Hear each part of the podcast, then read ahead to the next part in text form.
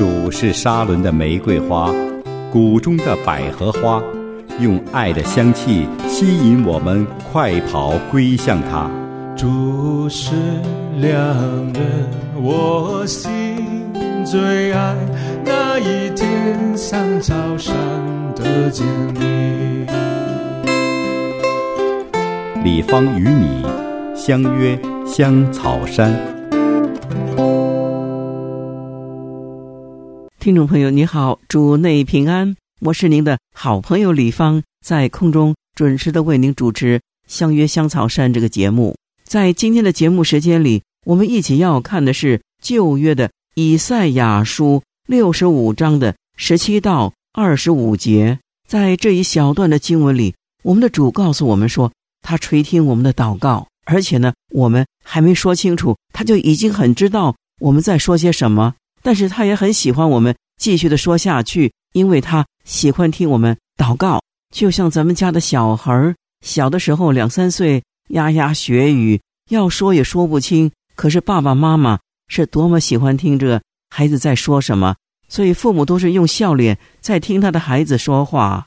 在新约里，主还教导我们祷告，同时我们的主要求教会，就是他的子民们祷告，这个是主的呼召。也是我们圣徒的权利，可以说是特权。没有一个呼召或者是能力比祷告更大，因为祷告是把教会连同神自己，让他的旨意行在地上，如同行在天上。所以，我们的主在旧约在新约都催促我们去祷告。但是，当我们祷告的时候，我们马上就会发现，原来我们不会祷告。我们想要说的总是说不清楚。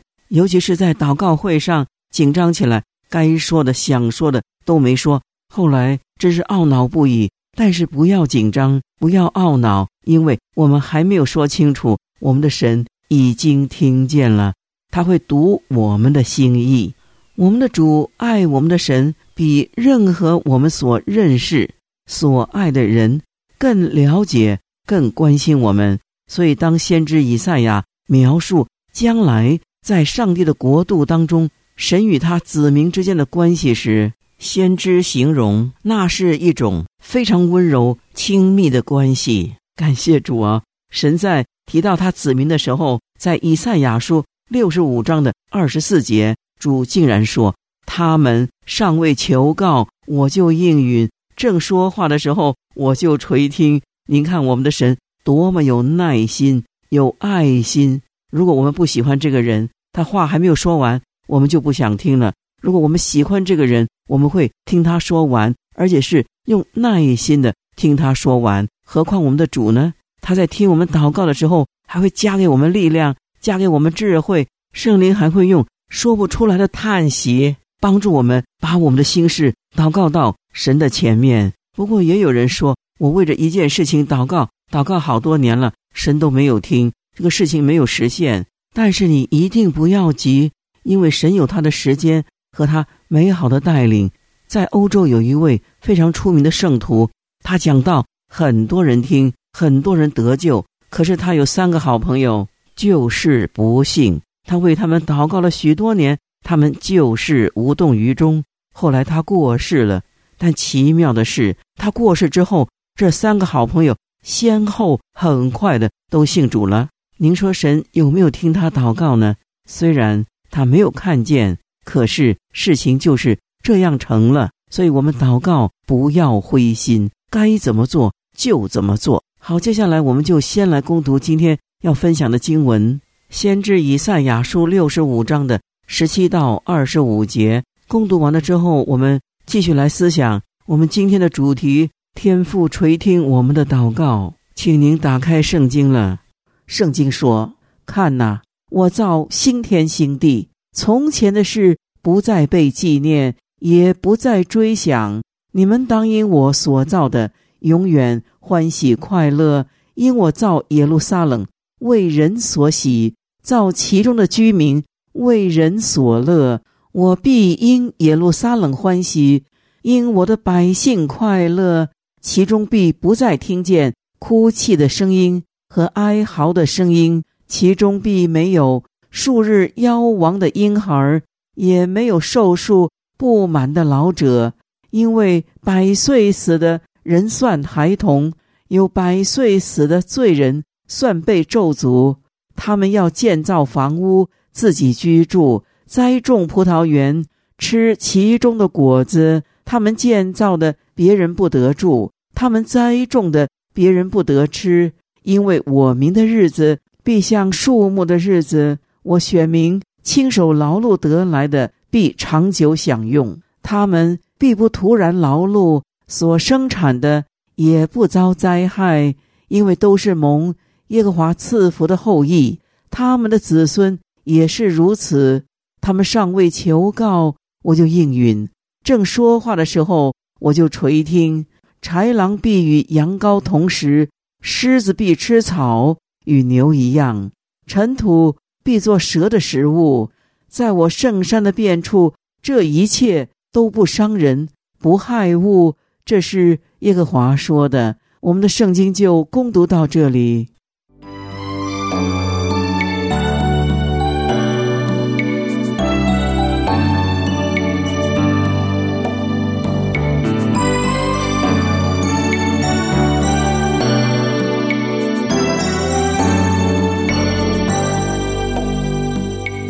万军之耶和华说：“不是倚靠势力，不是倚靠才能，乃是倚靠我的灵，方能成事。”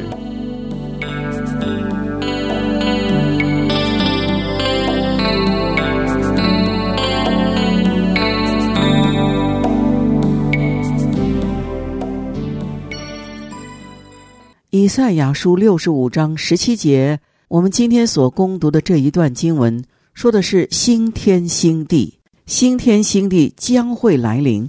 虽然以色列人他们失败了，他们使这些个预言好像是没有办法按照原来的计划应验。可是我们可以从启示录二十章到二十二章看到幕后的这个大火，它将会彻底的洁净地球，使这个地球成为得救者的家园。所以，新天新地必定会实现，但所用的方式将有所不同。以前说的是要通过以色列人，可惜犹太人失败了。所以今天呢，神依然按照计划，使他所应许的必然成就。今天是通过基督的教会，感谢主。从前的患难，那就是从前的事。透过教会，新天新地将会来到。在这个新的世界里，我们将会发现这个新的世界，它的特征就是：首先宁静，非常的安静，没有什么是是非非，再也没有痛苦，再也没有患难，再也没有罪恶，再也没有因为失败而被罪所俘虏，或者是在以色列人的经历中，就是被俘虏到外邦地，那是一个痛苦的经历。我们的神说，在新世界、新天新地里，这些事情。都不再纪念了，也无需再回忆，因为一切都过去了。还有我们在生活当中的那些困惑，我们每天过日子，经历过许多的事，有些事情可以解释，有些事情不知道为什么，所以我们解释不了，也弄不清楚。在我们自己的生活经验当中，所有的困惑，今天不能明了，到了将来的世界中都会很明了，因为。就像保罗说：“我们不再对着镜子观看，模糊不清。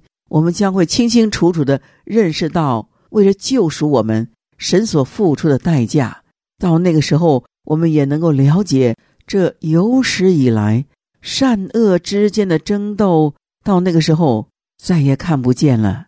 这是千禧年国度的描述，新天新地的开始。而那个时候，耶路撒冷将是一个充满了喜乐的地方。”在那时，人要享受长寿，享受平安，享受稳定，再也没有因为罪恶仇恨使我们失去了平静。